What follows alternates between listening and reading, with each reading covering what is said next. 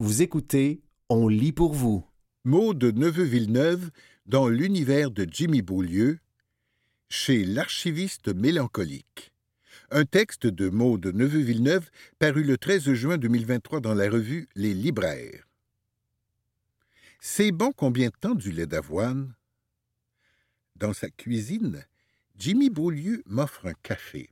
Habituellement, je le prends avec un peu de lait, mais nous avons un doute sur le lait d'avoine ouvert depuis un peu trop longtemps dans son frigo. Je boirai mon café noir.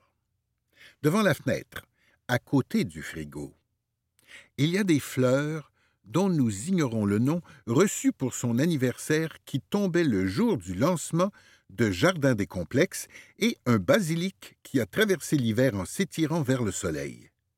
Je fais remarquer à Jimmy que cette plante tout en tige est une belle métaphore, alors qu'il publie un premier livre en solo depuis 2016, après avoir vécu des deuils difficiles. Mais il refuse mon analogie. Comme le basilic finira inévitablement par mourir, ce serait trop terrible. À l'âge que j'ai, je pense qu'il faut que j'admette que je suis un peu superstitieux. Pendant qu'il s'active autour du moulin et de la machine à café, on jase du récent Salon international du livre de Québec. Apparemment, j'y ai raté une mémorable soirée de karaoké, et de cette année 2023 qui en est une de chiffres ronds dans sa carrière. Jimmy travaille dans le milieu depuis 30 ans, comme libraire, comme éditeur et comme dessinateur, et enseigne la BD depuis 20 ans je m'empresse de noter le fait que, depuis 1993, il n'a jamais raté un seul festival de la BD de Québec. C'est la seule note que je prendrai pendant les presque deux heures que je passerai chez lui, en ce jour d'avril gris et encore trop froid à mon goût. Ça te dérange si j'enregistre Jaillissa prendre des notes en parlant avec quelqu'un? Ça ne le dérange pas. Mais ça le force à fermer la musique, ce qui me paraît presque sacrilège. La musique occupe tellement d'espace dans son œuvre et dans son appartement et dans sa vie que c'est étrange de ne pas en retrouver en bruit de fond de notre conversation. Il faut savoir qu'il a jadis vendu tous ses instruments de musique pour faire imprimer son premier livre. Au moment d'écrire ce texte, pour me mettre dans l'ambiance, je retrouverai la playlist Spotify qui jouait chez lui quand je suis arrivé, pleine de titres que je ne connais pas. D'ailleurs, je lui confie ce jour-là que je suis toujours un peu largué par les références musicales dans ses livres, moi qui n'écoute que les mêmes affaires depuis des années. Il me rassure. Oui, les extraits qu'il choisit ont un lien avec le récit, mais c'est un bonus, un cadeau, et quand il faut s'imaginer la chanson parce que les personnages dansent, par exemple, il s'assure que les références ne sont pas trop pointues. La première chose que Jimmy me montre quand j'arrive, c'est la pièce qui jouxte la cuisine. Elle est entièrement consacrée aux bandes dessinées, classées par ordre alphabétique de dessinateurs. Elles remplissent des bibliothèques, positionnées de façon labyrinthique, ce qui m'évoque à la fois la librairie Abbé Bookshop à Paris et mon rêve d'enfance, qui est aussi le sien. Une parfaite cachette à lecture. J'ai l'impression de payer un loyer pour mes livres, lance-t-il, mais pour lui, c'est une question d'amour. Et, comme il le fait remarquer, quand on compte sur le fait que les gens achètent nos livres, ce serait un peu absurde de ne pas en acheter aussi. Pendant que nous buvons nos cafés noirs, il me montre son atelier installé au milieu de l'appartement. Sur les murs, des affiches de cinéma et des dessins, certains de lui, certains d'autres dessinateurs. Auparavant, Jimmy a travaillé avec d'autres artistes dans un atelier partagé de la rue Saint-Hubert. À cette époque, dit-il, j'étais plus discipliné, plus assidu, mais les faces de mes personnages étaient toujours à recommencer. C'est ainsi que je découvre que, pour dessiner des expressions faciales, une bonne méthode consiste à les tester soi-même, ce qui peut être un brin gênant quand on est entouré de monde. Ça ne devrait pas me surprendre. Je fais la même chose quand j'écris, caché dans mon sous-sol, mais aussi quand je lis et que l'auteur décrit une expression difficile à imaginer. Dans l'atelier partagé, donc, si la présence des collègues pouvait avoir un effet d'émulation, les interruptions pouvaient aussi nuire à la concentration. Depuis la pandémie, Jimmy travaille chez lui, ce qui lui permet certes de passer directement de la table à dessin au fauteuil du salon à la fin de la journée, mais qui reste assez solitaire et plus propice à la procrastination. Il n'y a pas d'atelier idéal. À côté de la table à dessin, sur laquelle se trouve un ordinateur portable qui sert essentiellement à faire jouer de la musique et à chercher des images de référence, les étagères sont pleines de crayons divers et de papeterie. Pourtant, malgré la quantité impressionnante de matériel qui nous entoure, et malgré le fait que prendre le Cure Take numéro 13 et l'écraser sur un Bristol Exacompta avec de l'encre carbone, c'est un des gros plaisirs de l'existence humaine. Jimmy me raconte que, depuis la pandémie justement, il travaille à la tablette pour la bande dessinée et les contrats. Cette méthode a ses avantages, notamment pour accélérer le travail de mise en scène et pour ces ateliers où beaucoup d'élèves utilisent le logiciel Procreate. Mais elle a aussi l'inconvénient alors qu'il y fignole encore plus ses dessins, de ne pas laisser de traces du processus. C'est un inconvénient parce que, comme en témoignent toutes les pièces de son appartement, Jimmy a une âme de collectionneur et d'archiviste. Il est catastrophé quand des amis se débarrassent des planches originales de leurs livres. Envoyez ça à la BANQ au moins. Et il conserve ses propres originaux, notamment dans un meuble à tiroir dédié à cet effet. Vous écoutez Maud Neveu Villeneuve dans l'univers de Jimmy Beaulieu chez l'archiviste mélancolique, un texte de Maud Neveu Villeneuve paru le 13 juin 2023 dans la revue Les Libraires. Quand il ouvre les fameux tiroirs pour m'en montrer le contenu, j'ai l'impression de tomber sur un coffre au trésor les morceaux de dessin incomplets, les multiples versions d'une même case de rôle de composition, les bouts de personnages, cheveux, jambes, silhouettes, les petits mots hors contexte sur un coin de page sont fascinants, de quoi régaler des chercheurs en génétique littéraire s'ils venaient à s'intéresser à son œuvre. Comme lui, je me passionne pour ce genre d'archives qui permettent de deviner les chemins que prennent l'esprit et le crayon pour arriver à l'œuvre définitive. Je pourrais passer des heures à parcourir le contenu des tiroirs bien garnis. Jimmy admet que, sans le travail d'édition, la quantité d'originaux et de versions incomplètes serait encore plus grande, puisqu'il n'arrêterait sans doute jamais de retravailler ses dessins. Heureusement, Renaud, son éditeur chez Nouvelle Adresse, qui est aussi le mien aux 400 coups, est là pour mettre un frein à son perfectionnisme. Il faut bien envoyer les livres à l'impression un jour. En plus du meuble à tiroir, Jimmy conserve dans la pièce bibliothèque labyrinthe des bacs remplis de cahiers qui ont survécu de peine et de misère à cinq dégâts d'eau successifs survenus dans deux appartements différents en l'espace de 18 mois, un cauchemar d'archiviste. Grâce aux vaillantes Billy d'IKEA, ces livres ont largement échappé à l'inondation, à l'exception de la lettre D. Ce sont les carnets irremplaçables qui ont constitué la plus grosse perte. En silence, j'imagine des champignons poussés entre les pages humides des sketchbooks, enfermés dans leur bac de plastique, et je finis mon café. Pendant que Jimmy nous en fait couler un deuxième, noir toujours, j'observe le meuble qu'il fait se sentir un peu fatigué. C'est son showroom, qui contient tous ses livres et leurs différentes traductions, en plus des collectifs auxquels il a participé, des fanzines et des livres qu'il a édités, notamment chez Mécanique Générale, qu'il a fondé en 2002. En mesurant l'ampleur du corpus, je le taquine. J'aurais cru que c'était le meuble qui te rendait fier, pas fatigué. C'est que, sans tomber dans la fausse modestie, Jimmy est un incorrigible mélancolique. La joie de vivre ne lui vient pas facilement, comme il le dit lui-même, et ça fait partie du personnage de relever ainsi l'essoufflement qui se cache derrière le glamour. Il reste un casier vide dans l'étagère. De l'espace pour les livres à venir. Avec nos deuxièmes cafés, on migre vers le salon, où ce sont les vastes collections de films et de disques, comptant parfois plusieurs éditions de la même œuvre, qui occupent l'espace aux côtés des plantes adoptées pendant la pandémie.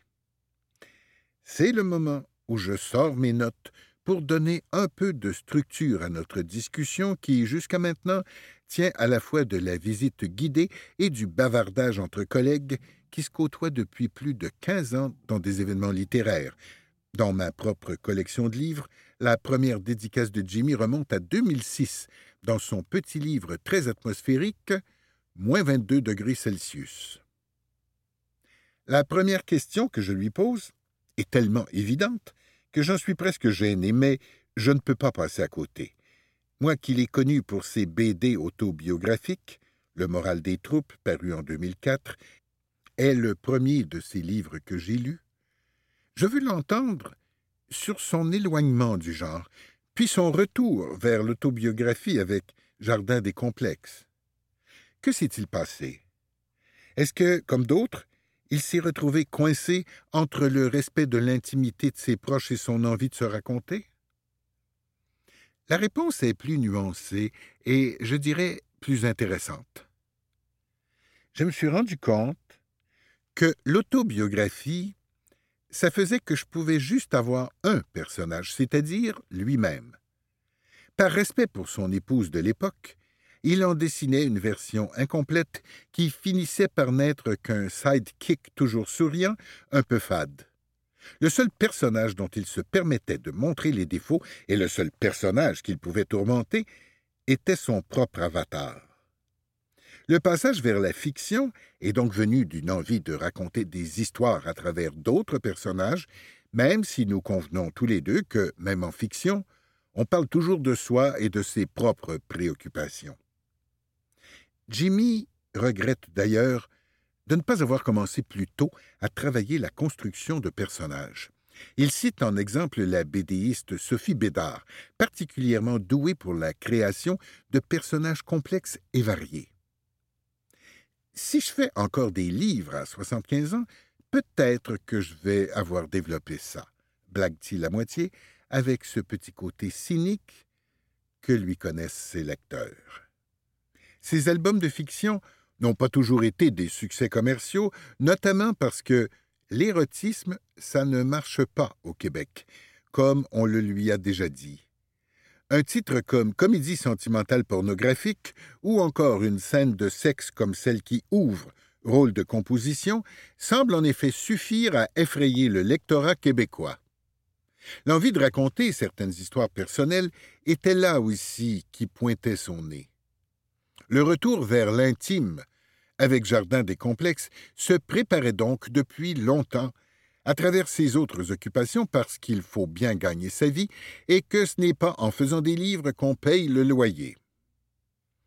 Parmi ses occupations, il y a l'enseignement, qui lui permet de garder une certaine fraîcheur en étant sans cesse confronté aux questionnements des élèves qui veulent comprendre comment faire des choses qui lui viennent maintenant intuitivement.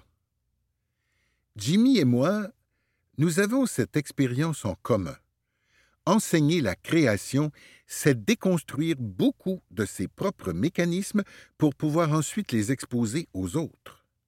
C'est aussi une manière d'éviter de glisser dans la facilité ou dans l'automatisme. Il existe une différence notable entre nos façons de travailler toutefois. Tu sais, quand un élève fait des fautes dans un cours de français, tu lui enlèves des points. Moi, quand mes élèves font des fautes, faut que je les corrige dans Photoshop. Les tasses vides, mais quelques questions épuisées. J'éteins l'enregistrement, mais bien sûr, la conversation continue nous discutons du fait que, parce que nous racontons des épisodes intimes de nos vies de manière autobiographique pour Jimmy ou à travers la fiction pour moi, les gens sont portés à nous raconter des morceaux de la leur, pour le meilleur ou pour le pire. Nous nous rappelons aussi les entrevues qui nous ont paraphrasé maladroitement ce que j'essaie ici d'éviter, et nous retournons tranquillement vers l'atelier que je photographie sous différents angles. Alors que je cherche les meilleures images à conserver de notre rencontre, Jimmy me pointe à la blague un coin de sa cuisine où se trouve un plateau orné d'un âne. J'ai comme une illumination. Dans le fond, tu es une sorte de bourriquet? Il rit et va me chercher ces deux éditions différentes de Winnie de Pooh. Pas celui de Disney, le vrai. Puis, il s'installe à sa table et, pour ma caméra, s'essaie à dessiner le personnage de la forêt des cent acres. Si j'y passais la journée, je finirais par l'avoir, lance-t-il, devant le résultat que, pour ma part, je trouve déjà ressemblant. Enfin, je ramasse mes affaires et, sous la pluie qui commence doucement à tomber, je repars vers chez moi, enregistrement et photo en poche, en regrettant de ne pas avoir demandé à Jimmy si je pouvais garder son dessin de bourriquet. Cet âne mélancolique et un peu bourru, souvent dur envers lui-même, mais que tout le monde aime et accepte comme tel parce que ça fait partie du personnage. C'était de Neveu-Villeneuve dans l'univers de Jimmy Beaulieu, chez l'artiviste mélancolique, un texte de de Neveu-Villeneuve, paru le 13 juin 2023 dans la revue Les Libraires.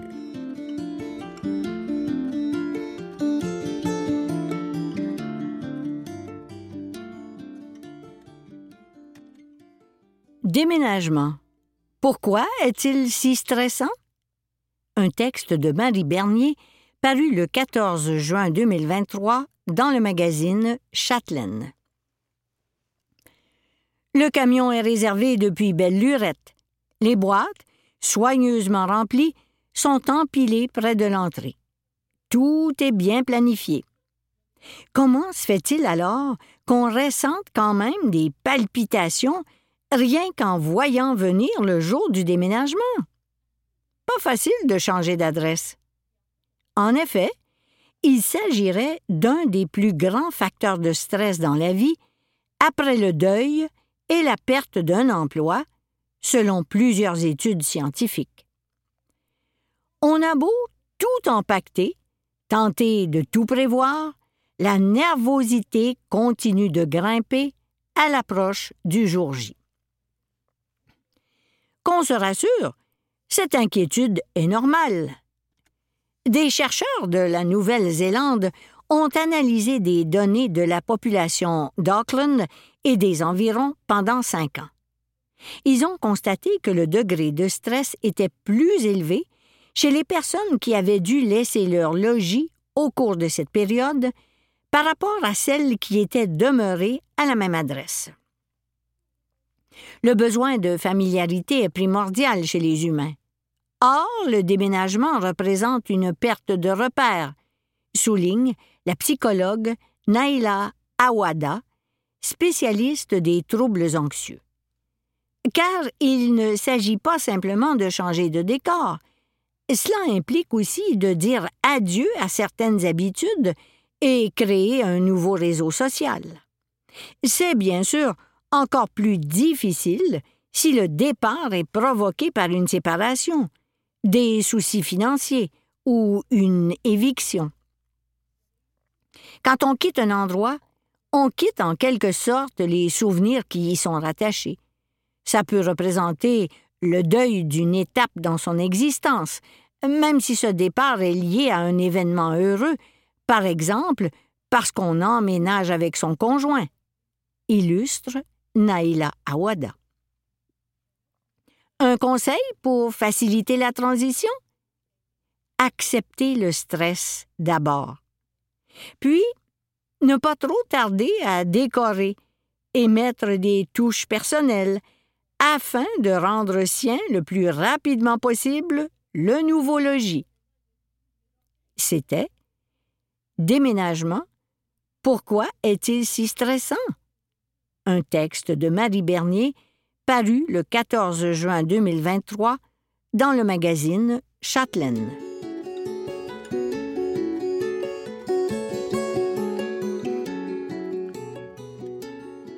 Coupe rose, prévention et traitement. Un texte de Chloé Machilot, paru le 20 juin 2023 dans le magazine Châtelaine. L'épiderme fragilisé par la coupe rose se manifeste par des rougeurs au visage. C'est quoi? La coupe rose et la rosacée sont des sœurs jumelles. Pas étonnant qu'on les confonde souvent. En fait, la coupe rose est une forme de rosacée, précise la docteure Danielle Brassard. Elle survient en général entre l'âge de 30 et 50 ans, surtout chez les femmes ayant une peau claire. La coupe rose se manifeste par des rougeurs dans le centre du visage et l'apparition de petits vaisseaux sanguins rouges ou violacés. Elle occasionne des bouffées de chaleur fréquentes et peut s'accompagner d'une sensation de brûlure et d'une peau sèche. On n'en connaît pas encore les causes exactes, mais l'hérédité y est pour quelque chose. Quels sont les traitements? Comme l'eczéma et le psoriasis, la coupe rose est une maladie chronique qui ne se guérit pas. Cela dit, il importe de la traiter pour diminuer ses effets et, surtout, pour éviter qu'elle s'aggrave au fil des ans. Les traitements au laser sont un outil fort efficace pour maîtriser la coupe rose. En fermant les vaisseaux sanguins, le laser réduit l'inflammation. En d'autres mots, il cible la cause du problème, affirme le dermatologue Jean-François Tremblay. À noter que les traitements au laser ne sont pas couverts par la Régie de l'assurance maladie du Québec. À défaut d'avoir recours à ce traitement, on peut toujours se tourner vers des antibiotiques topiques à base de métronidazole, par exemple, ou oraux, comme la tétracycline ou la doxycycline. Comment la prévenir? On peut prévenir les bouffées de chaleur et les rougeurs en limitant son exposition aux déclencheurs tels que l'alcool, les boissons chaudes les aliments épicés, le stress, ainsi que les produits pour la peau parfumés, irritants, desséchants ou abrasifs, exfoliants avec granules, peeling fort, microdermabrasion. La Société canadienne de l'acné et de la rosacée conseille de boire un verre d'eau glacée et de s'asperger le visage d'eau froide après avoir fait de l'exercice, en plus d'éviter les saunas, les spas et les bains chauds. Il ne faut pas sous-estimer le rôle des rayons ultraviolets, ajoute le docteur Tremblay. Ils abîment la peau, le collagène et les vaisseaux sanguins et ont tendance à aggraver le problème, d'où l'importance d'appliquer une protection solaire de façon rigoureuse. Les écrans solaires minéraux sont à privilégier parce qu'ils reflètent la chaleur et les rayons infrarouges et qu'ils sont moins irritants pour la peau. C'était Coupe rose, prévention et traitement, un texte de Chloé Machillot, paru le 20 juin 2023 dans le magazine Châtelaine.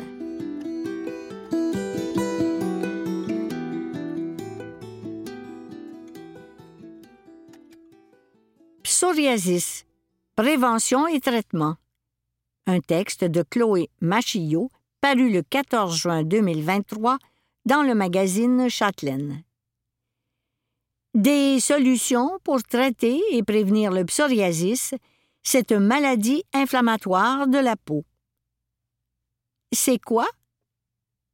Causé par un dérèglement du système immunitaire, le psoriasis peut débuter à tout âge mais il se déclare en général autour de la vingtaine.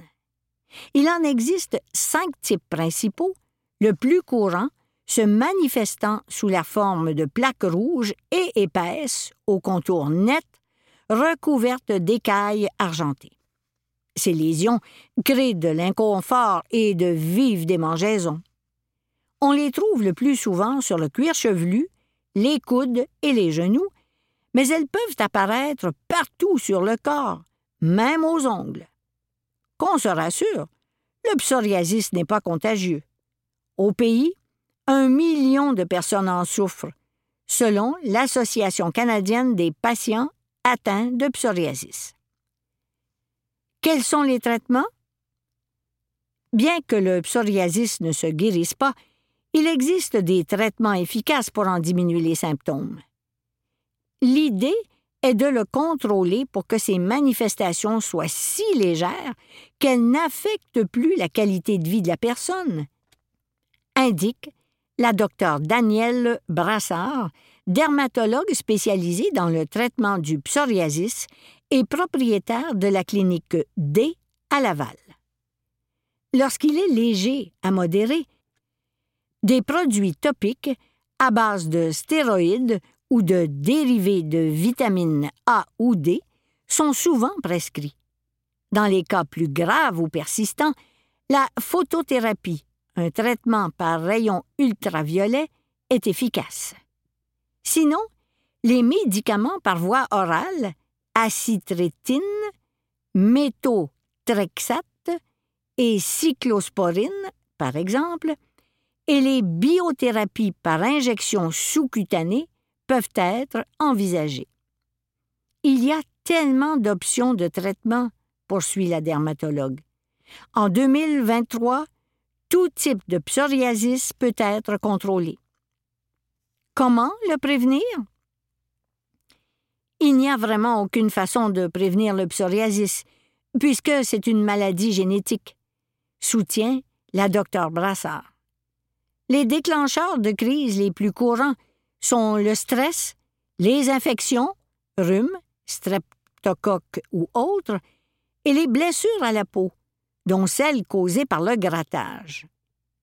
Il est essentiel de dorloter sa peau en utilisant des savons doux et d'appliquer à la sortie de la douche une crème hydratante pour peau sensible recommandée par l'Association canadienne de dermatologie. C'était Psoriasis, prévention et traitement, un texte de Chloé Machillot, paru le 14 juin 2023 dans le magazine Chatelaine.